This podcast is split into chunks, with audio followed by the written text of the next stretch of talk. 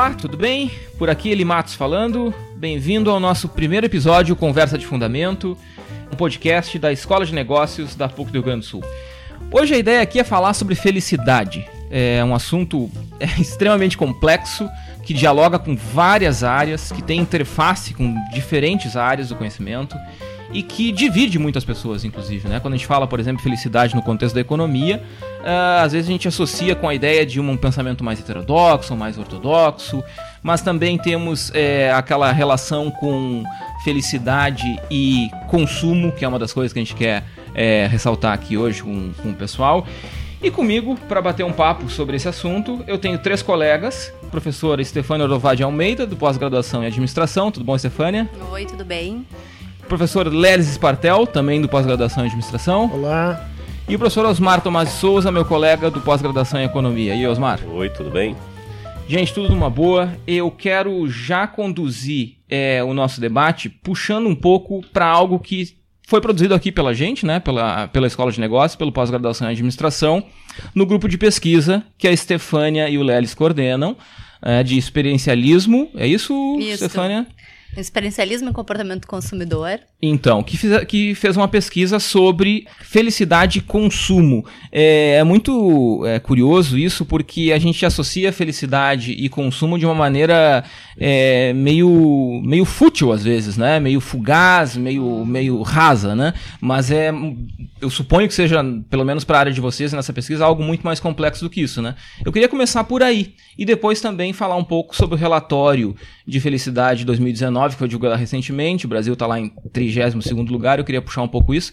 Mas eu queria começar falando dessa pesquisa, começar aqui por Porto Alegre mesmo. Uh, valeu, ele perfeito. Uh, concordo totalmente que a gente às vezes uh, até ouve algumas caras, vê algumas caras dizendo ah, felicidade consumo, né? Como se a gente estivesse deturpando um pouco, ou minimizando, ou pragmatizando quase o conceito de felicidade. Uh, e de fato não é nossa intenção dizer que uh, só o consumo traz felicidade, né? O que o consumo é determinante de felicidade. Uh, longe disso, esse nem foi objeto da nossa pesquisa.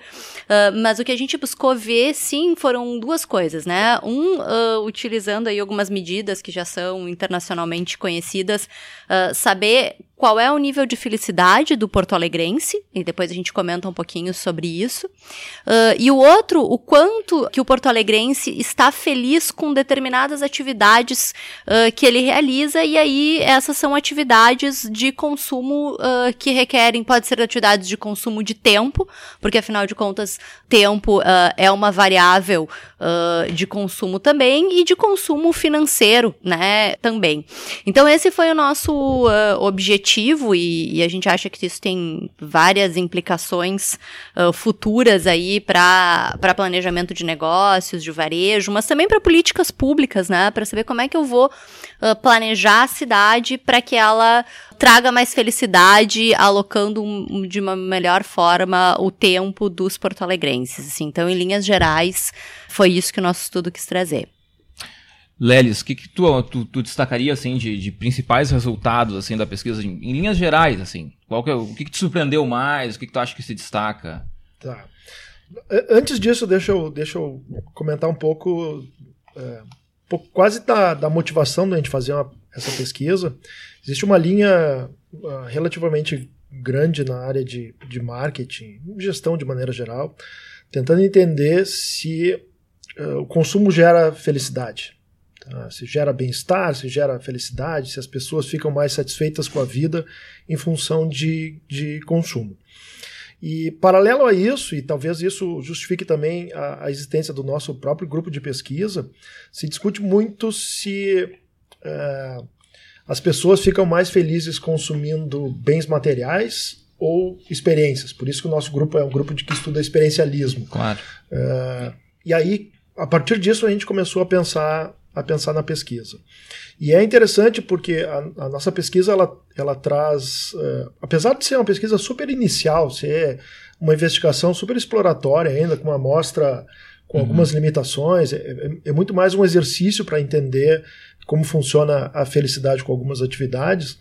Foi interessante que uh, muitas das, das das atividades que, que deixam as pessoas mais felizes na nossa amostra são atividades mais experiencialistas, uhum. menos consumo material. Então, coisas de gastar, por exemplo, gastar o meu dinheiro com lazer com amigos. Isso mas, o... mas ainda gastar. Ainda gastar. Uhum. É, aqui a gente não entra muito na questão do, do consumismo versus anticonsumismo, ah, mas é muito mais a questão. Eu estou gastando dinheiro. Sim. Estou gastando a minha, a minha renda. É, com o quê?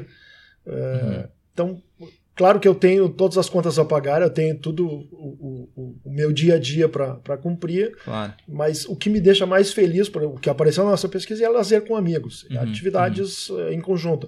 É, hobby, passa, passatempos de maneira geral, cinema, teatro, show, assistir TV. É, é, essas coisas que geram algum consumo de tempo e recurso financeiro são as coisas que geram mais felicidade. Sim, sim. Ótimo. Osmar. Bom, eu eu estava aqui pensando, essa relação é controversa né, entre consumo e felicidade, porque nos dois casos a gente está falando de gasto de algum recurso. É, mas é, acho que são, são questões um pouco diferentes, porque no primeiro caso a gente está falando de consumo de bens e serviços como sendo alguma coisa que te traz felicidade. E no segundo caso, por exemplo, atividade de lazer, é, parece ser uma espécie de fuga dessa realidade como sendo aquilo que te traz felicidade. Uhum. É uma, uma coisa um pouco mais lúdica, né? Lazer, o problema é que talvez a gente é, não tenha como fugir de uma realidade que a gente vive numa sociedade que qualquer dessas coisas, consumo de bens é, triviais, um computador, um celular, exige gasto. E atividades mais lúdicas, como lazer, estar com amigos, ir ao cinema, ir ao teatro, também exige recurso, né? Uhum. Então, de qualquer maneira, a gente está falando de consumo, só que uma é é comprar um bem, comprar um celular novo, comprar um carro novo que me coloca, digamos assim, no, é, no contexto de um determinado grupo, me insere em um determinado grupo que eu tenho um carro novo, um carro de última geração, etc. Não necessariamente é o uso que se faz do bem, esse é, é o teu ponto. Te coloca num, num outro contexto. E a outra é sair de, disso, só que também envolve gasto. Precisa de dinheiro para isso. Precisa de dinheiro para isso, uhum. né? Não que isso seja ah, estranho, por exemplo, a gente que é da economia é, a gente não, acho que historicamente não discute muito a coisa da felicidade, né? Como sendo o elemento central. Mas, mas indiretamente faz parte da discussão porque é, há uma associação entre bem-estar e consumo de bens, né? E, claro. e obviamente, melhor, melhor um bem-estar maior uhum. é, te faria mais feliz. Sim. Isso é, é interessante porque é, eu ouço muito na, na, na área de negócio, especialmente no varejo. Eu vejo o pessoal de varejo falar muito que se vende mais a experiência. Hoje o cara não está preocupado tanto com o produto, ele está preocupado mais com a experiência que ele vai ter consumindo. Às vezes o produto nem é tão bom, é, mas aquele ambiente que ele tá, a maneira como ele é servido. Ou a gente vai nos lugares, tem os garçons que servem diferente, o cara que está vestido diferente, toda a ambientação é diferente. Aquela cafeteria X tem toca música tal e tem um ambiente com iluminação, não sei o que. É, a conversa que o cara tem é, com o cliente, ou seja, é uma experiência diferente no que, que isso tem mudado, por exemplo, é a relação que nós temos com a ideia de consumo. Isso, isso chega a alterar a ideia de consumo? Eu continuo sendo um consumidor e simplesmente estou consumindo coisas diferentes? Né? Qual é a ideia de vocês nesse aspecto? Uh, bom, é, bem colocado ali, na verdade, essa, essa é uma área, assim, que a gente estuda bastante, né, a questão, uh, e que não só a gente estuda bastante, mas que, que surgiu aí nos últimos cinco anos, sobretudo, mas nos últimos dez, de uma forma mais ampla, como uma área de estudo, né? Que é a questão da experiência do consumidor, né? Uh, e, e, bem colocada essa questão, né? Hoje, uh, então, tudo virou experiência, né? A gente está na era do, do, consumo de experiências, ainda assim, né? Uh, como o Lelis e o Osmar bem colocaram, sendo um consumo financeiro também, né? Não só uhum. temporal, na maioria das vezes. E aí tem uma série de coisas interessantes que a gente pesquisa e que a gente analisa, né? Uh, uma delas é, bom, existe o consumo de daquelas coisas que não são tangíveis por natureza, né? Como ele colocava, bom, então eu vou num restaurante, eu vou numa cafeteria, etc. Uh, e que são uh, produtos, por definição, experienciais, né? Ou, ou, ou, serviços com características experienciais. e existe o consumo, ok, de bens materiais, né? Se a gente fosse ver uma uma, classificação mais primária. Mas, de fato, isso não quer dizer que eu não possa ter uma experiência consumindo também um bem material. Ou que eu não possa consumir alguma coisa experiencial uh, buscando levar algum bem material, né? A gente teve uma, uma aluna aqui, a Malha, que fez uma dissertação, inclusive, sobre isso, né? Sobre essas intenções, né? Eu posso viajar, que é algo extremamente experiencial, Uh, mas eu ter um objetivo também material, né? Qual seja, viajar para comprar coisas uh, ou tangibilizar isso de alguma forma, né? E vários estudos dizem que, inclusive, o fato de a gente uh, ter uma necessidade de tirar fotografias, postar em redes sociais, etc., é uma forma de tangibilizar e de materializar, né, essas características de uma experiência. Mas, de fato, todos os tipos de consumo estão tendo uma característica experiencial muito mais forte, né? Que é uh, não simplesmente a entrega, né, do bem e do serviço, né? Vai lá e corta o cabelo, que é, e, e simplesmente corta o cabelo, ou tu vai comprar um carro e simplesmente com, compra um carro, né? Existe uma série de características de consumo experiencial que estão sendo atreladas a, a, a esses tipos de consumo, sejam eles de bens materiais ou não. É, eu vejo uma conexão entre a administração e a economia, quando a gente trata de, de, de, felicidade, a relação de felicidade com o consumo, é um pouco no contexto do desenvolvimento. Né? Nós olhamos, por exemplo, o desenvolvimento econômico, ele tem uma série de dimensões, né? e nós tratarmos desenvolvimento como felicidade é, teoricamente, praticamente, até de repente mais do que teoricamente, é, é muito difícil. Não, não, sei nem se faz muito sentido, né? Porque felicidade é algo é, bastante mais subjetivo, né? Eu já vou trazer um pouco a informação do relatório global para a gente falar, mas eu queria provocar um pouco o Lelis para falar um pouco por como é que vocês fazem essa, essa ligação entre a, essa ideia subjetiva de felicidade e consumo porque assim, a gente pode falar disso no sentido do negócio. Olha, eu preciso fazer esse negócio deslanchar, eu preciso fazer com que as pessoas vendam mais, o varejo venda mais, e, e é a alma do negócio, né? Com perdão do trocadilho, mas é, é disso que se trata. Né? E eu estou falando de uma questão social também, né? que é tornar as pessoas de fato mais felizes com aquilo. Né? É, é a ideia assim de, de poder circular nessas dimensões de uma maneira mais complexa. Assim, como é que tu vê isso? Do ponto de vista de negócio, o que a gente tem visto, como a Stefania comentou, talvez nos últimos 5 ou 10 anos, mas do ponto de vista varejista até há mais tempo, existe de fato uma, uma, uma preocupação em, em tornar a, a, compra uma experiência um pouco mais subjetiva. Pelo menos 20 anos já se discute muito a questão de ambientação de loja, do varejo físico, então trabalhar com, com, com cores, com iluminação, com aromas e etc., para que as pessoas se sintam melhor no ambiente e aquela compra seja mais prazerosa. É, do ponto de vista eh, social, talvez seja o grande desafio e aí, fazendo a relação com o consumo, é de fato tentar responder a questão o que, que deixa as pessoas felizes. Uh, e isso a gente tem visto uh, alguns estudos um pouco mais recentes que têm explorado como isso tem mudado ao longo do tempo. Então, pensando do, do ponto de vista um pouco mais geracional, uh, de como Uh, o que representava para as pessoas, por exemplo, status, era uhum. acumular coisas tangíveis, né? Era ter, claro, claro. ter a sua casa própria, ter Anos o seu 80 carro na veia. É, era, era muito. Ah. E, o que, e o que a gente vê hoje é talvez uma, uma nova geração um pouco mais despreocupada com isso, uhum. com essa coisa da, da posse. Então, talvez isso, inclusive, justifique o fato de ter surgido nos últimos anos todo uma, uma um movimento de economia compartilhada, claro. de por que, que eu vou comprar uma bicicleta se eu posso parar numa esquina, subir numa bicicleta e andar até onde eu quero, pagando meu cartão de crédito? Sim. Ou bicicleta, ou patinete, ou o uh, carro. O carro, vai lá o Zipcar, o, o, ah. o Uber, o Airbnb, todo esse movimento ele acontece muito em função disso. Então, o que, o que a gente tem que entender do ponto de vista uh, uh, pessoal é um sentimento, é o, mas que, que eu quero. Mas uma dúvida que eu tenho é o seguinte, né? Por exemplo, usando o exemplo da bicicleta do Airbnb. Se tu pegar essa, essa massa de jovens que tem feito isso, ah, o cara não compra bike, ele vai lá e anda com a bike que é de locação lá, do Itaú, do, do Yellow, sei lá. Uhum. E ele não compra essa bicicleta, ele guarda esse dinheiro. Ele viaja, ele não fica em hotel, ele fica no Airbnb que é mais barato. Onde é que ele está usando esse dinheiro? esse resto desse dinheiro? Esse dinheiro vai para onde? Ele está fazendo mais coisas? É, ele está viajando, por, por exemplo, fica no Airbnb e viaja 30 dias em vez de ficar no hotel e viajar 15? Provavelmente. Eu fico nessa dúvida, porque vem cá, tu tá poupando pra quê, afinal? Certamente, e é, e é curioso, né? As taxas de poupança no Brasil são baixíssimas, né? Certamente eles não estão guardando esse dinheiro, né? Até porque a juventude Olha- em geral não tem, né? Mas ao mesmo tempo vou- dá acesso a mais gente com menos renda que Poder fazer possa, essas coisas. possa eu, fazer isso. eu, Entendi.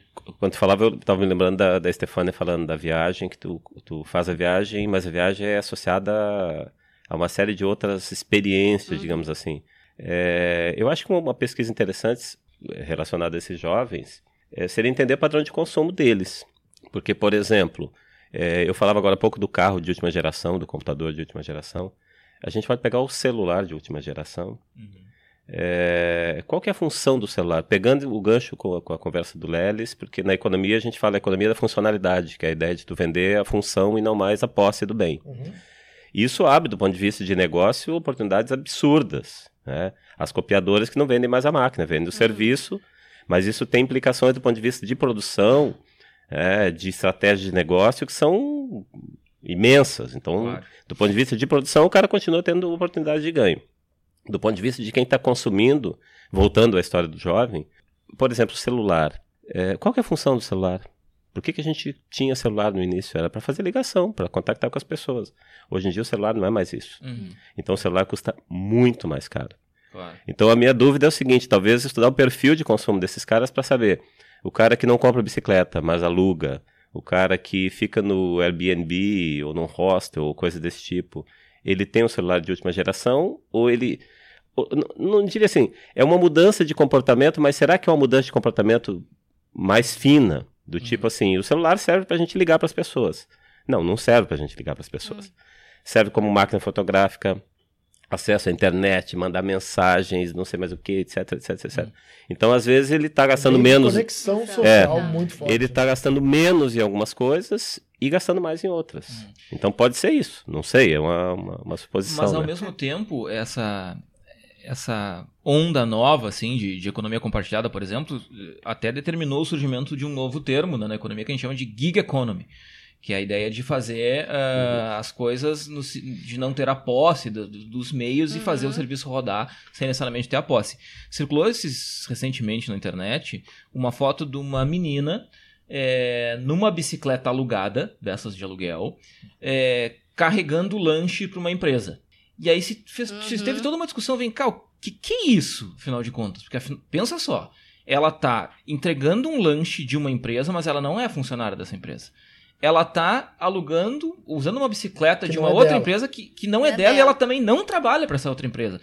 Ela trabalha por conta, mas ao mesmo tempo usa o serviço de duas outras empresas e recebe muito pouco por isso. É o caso do, dos aplicativos que eles alugam carros, eles não têm mais carro para prestar serviço. É, pois então, isso tudo gera, gera o- os efeitos secundários e terciários na cadeia produtiva agora que a gente está começando a entender. E tem gente começando a ficar preocupada com isso, porque isso não é tão simples, né?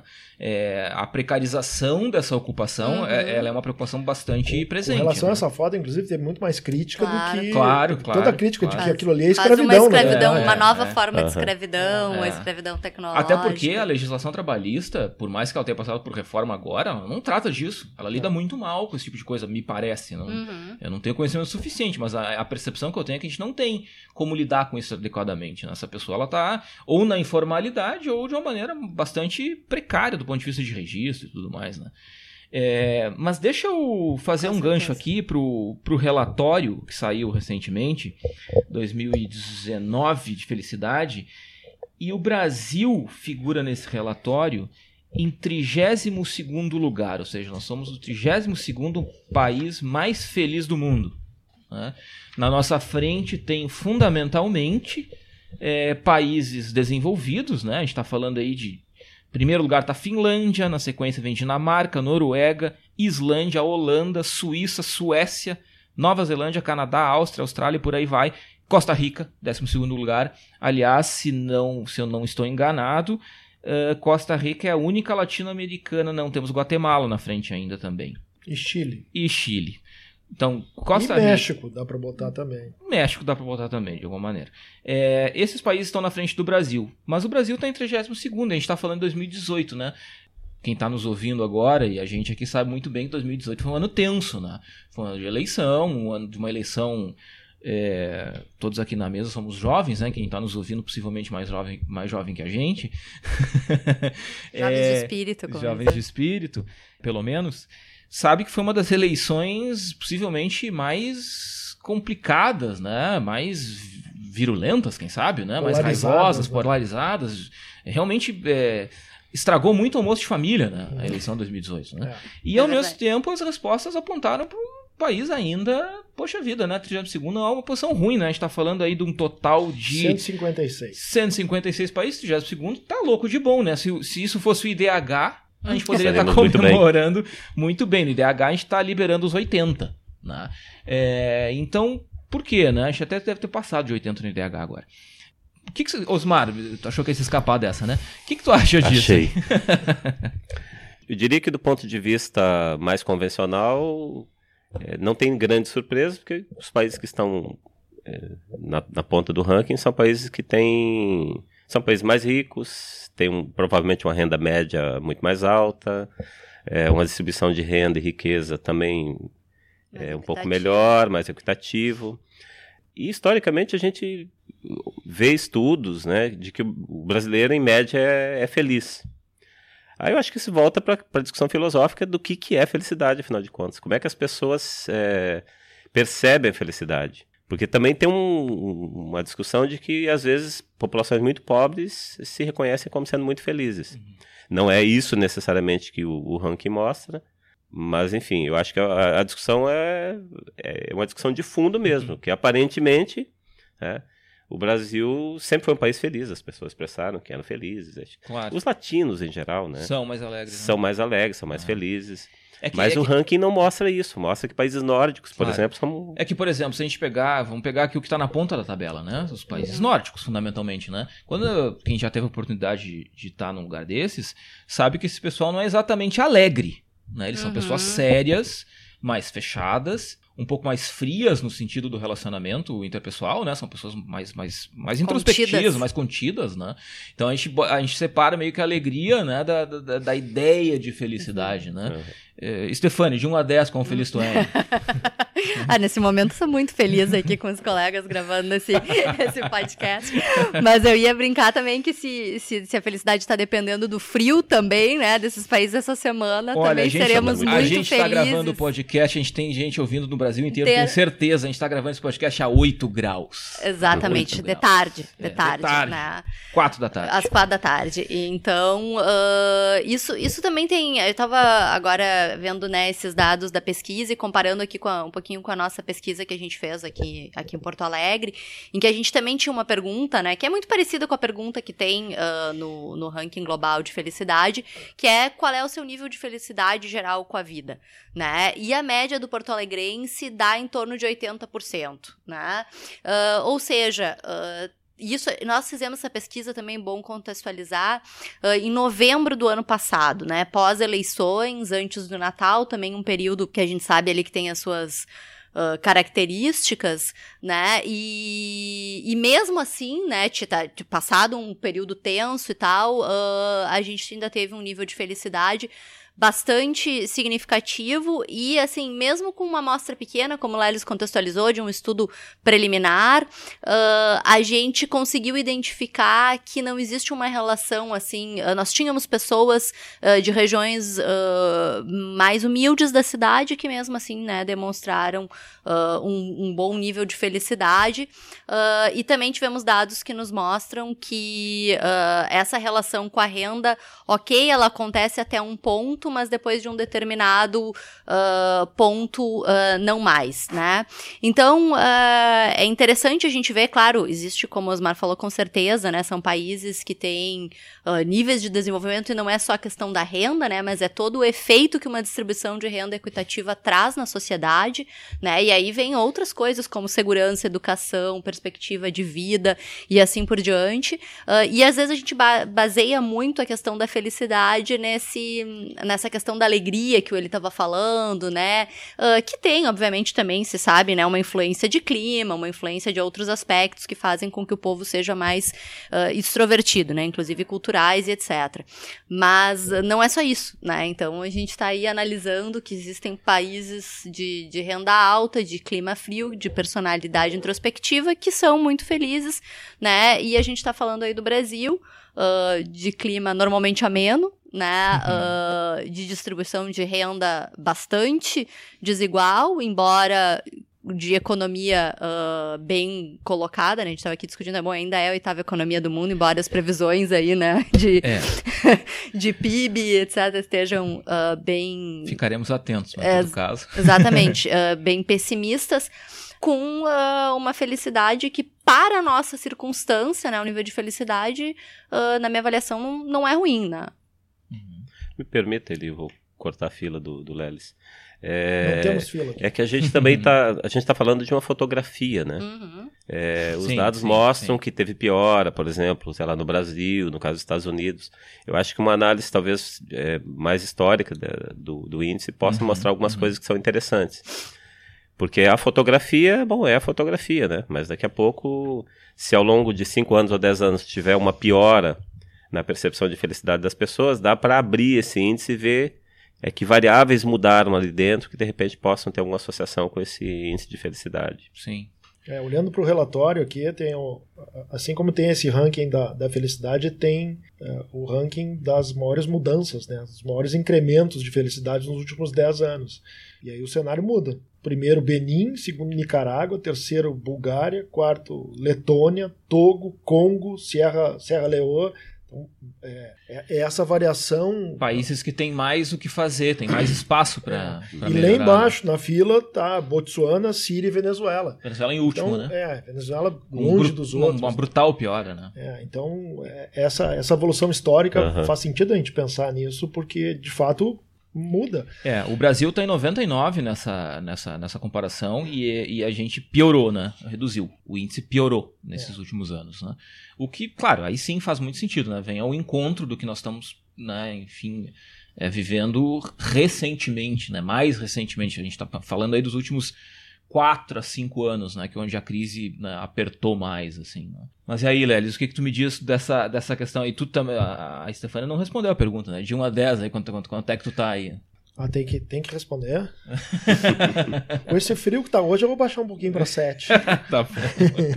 7 tá bom. Mas, mas, é interessante porque, ainda olhando o, o ranking, a gente estava batendo papo antes da conversa oficial aqui uhum. de como esse ranking ele é ele é montado, o que, que explica o ranking de felicidade.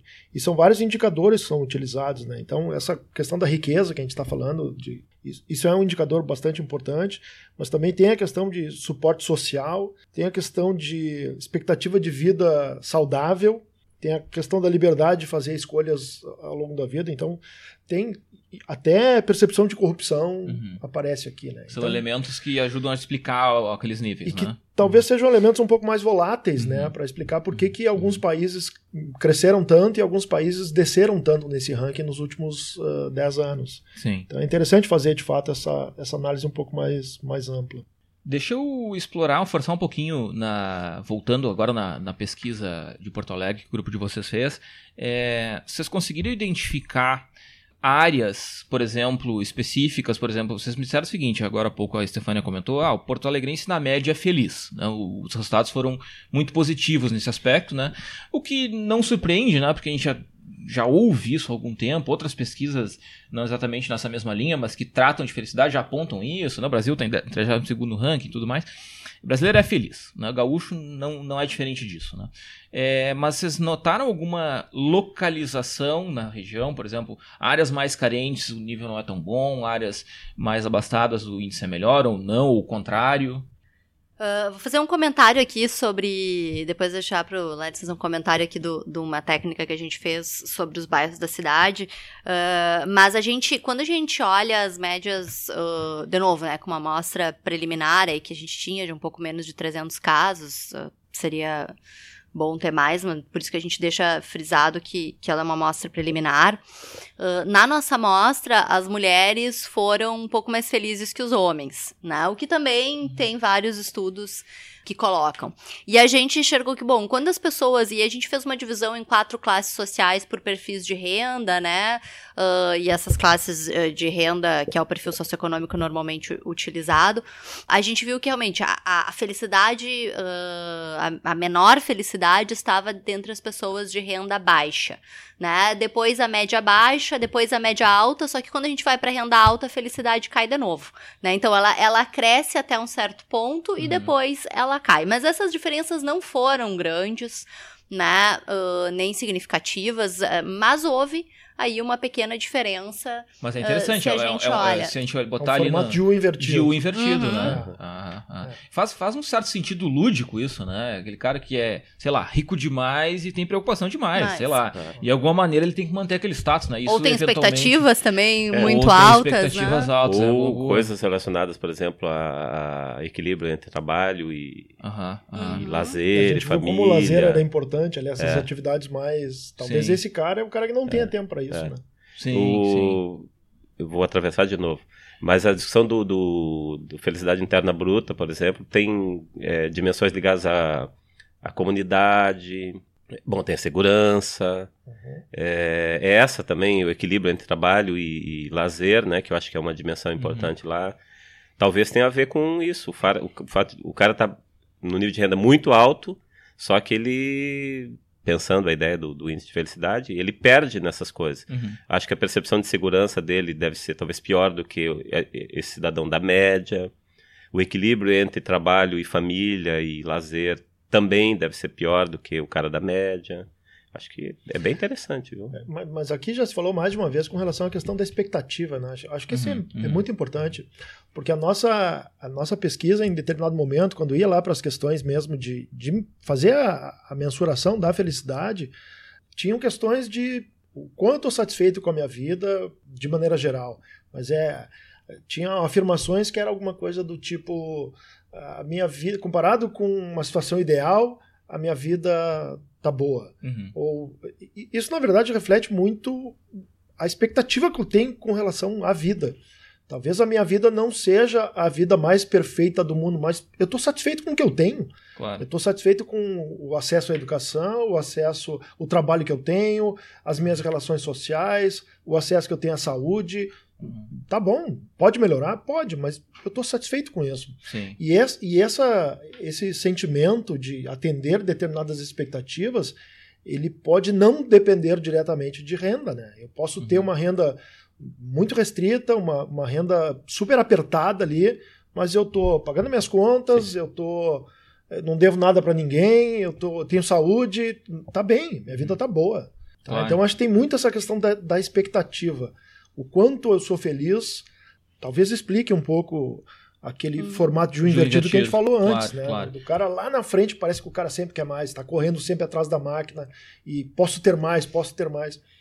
Hum. Talvez gente de, de, de níveis mais intermediários de Uhum, renda uhum. estejam. E quem sabe isso, eventualmente, estou especulando, pode ajudar a explicar um pouco essa mudança de paradigma de consumo que a gente estava falando no- agora no início, né? As pessoas estão se movimentando nessa, nessa, nessa esfera, né? nessa dimensão de, "Bem, vem cá, só ter não faz muito sentido, é legal compartilhar, sei lá. né?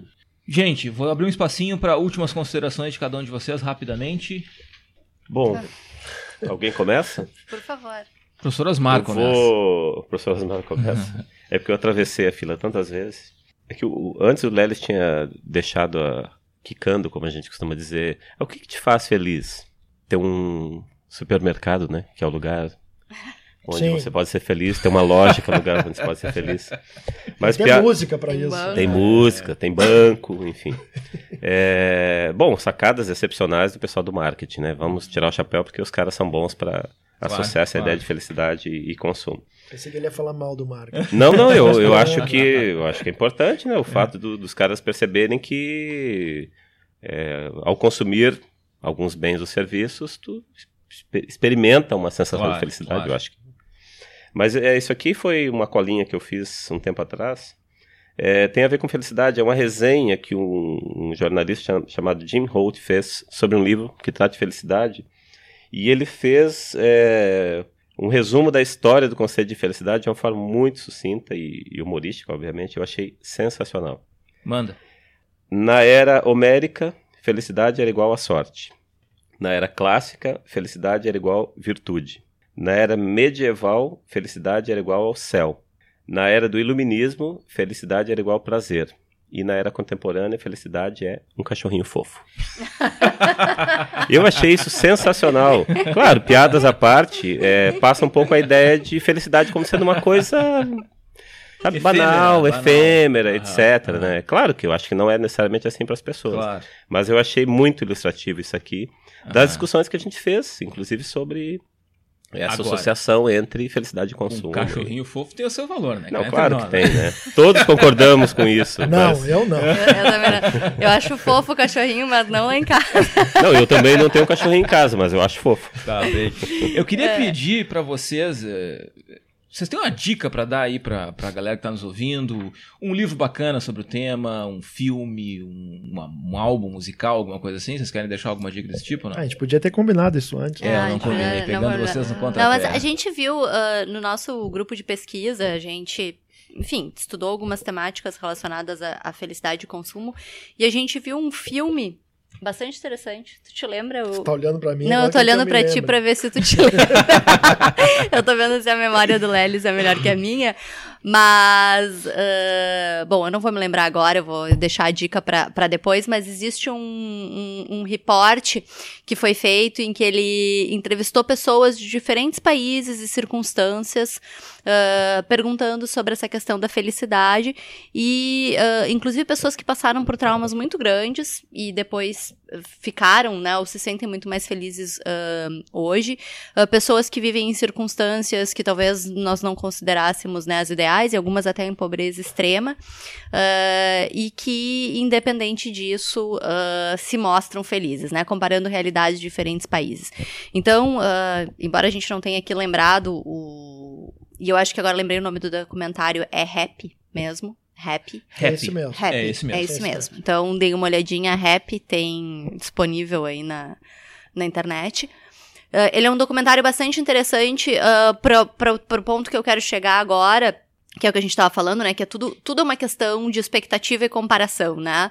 Ah, e as expectativas também são muito moldadas pra, pela comparação. Então, ah, acho que ah, evitar um pouco o que, o que se tem hoje como medida de felicidade, que são as redes sociais, né? Porque isso só vai gerar ah, uma comparação inatingível com uma vida que as pessoas de fato não têm, né? E acaba gerando uma, uma, uma que a gente chama, né, academicamente, uma desconfirmação dessas expectativas e acaba deixando, às vezes, as pessoas ah, um pouco ah, menos felizes que a vida que elas têm, supondo que outras pessoas têm vidas muito felizes e, na verdade, todo mundo tem ah, problemas e, e momentos bons, né? Ah, claro, moldados por alguns umas circunstâncias mais difíceis, até por traços de personalidade que influenciam bastante ah, nesse tipo de questão, mas assistam o documentário e evitem a comparação, essa seria a dica.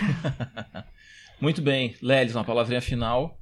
Vou deixar uma dica aqui agora também. Me lembrei. Pronto. Tem um, tem um vídeo bem bacana eh, desenvolvido pela Box 1824, que na verdade é um, é um estudo eh, específico deles sobre comportamento de consumo contemporâneo, que é o que a gente estava falando um pouco aqui. ó.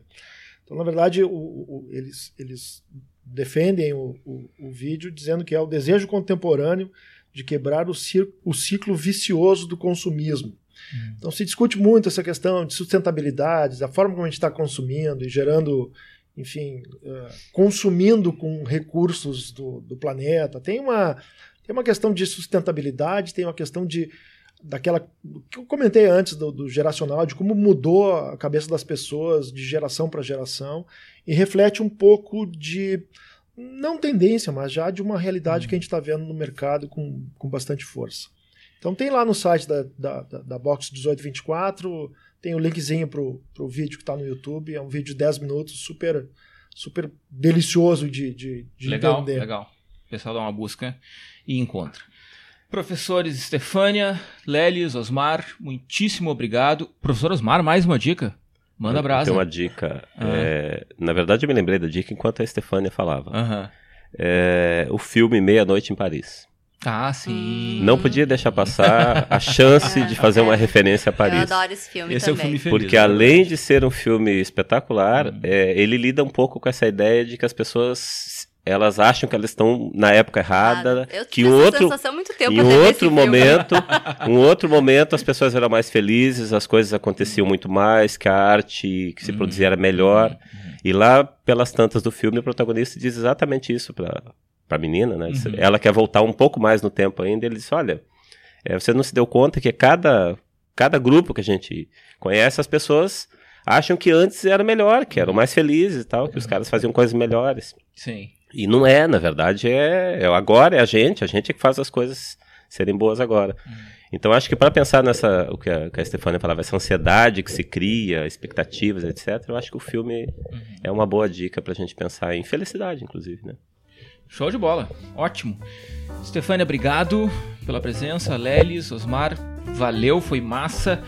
Queria deixar agora uh, um recado aí para você que está ouvindo. Quer falar com a gente? A gente já tem um e-mail desde o primeiro episódio, veja só. Conversa de fundamento pucrs.br. Anota aí, conversa de fundamento pucrs.br. Manda pauta, manda elogio, manda crítica. Crítica não Elogio é melhor, né? Mas tô brincando. Construtiva. Pode... Construtivos, construtivos. Convites Ma... para eventos, esse tipo de coisa, tudo pelo e-mail. Manda pra gente aí suas sugestões, é, por favor, quer entrar em contato conosco, conversa de fundamento.pucrs.br. Também fica ligado nos, nas redes sociais, nos sites da Escola de Negócios da PUC e dos programas de pós-graduação é, de administração e de economia aqui da PUC. Gente, valeu, até semana que vem, abraço.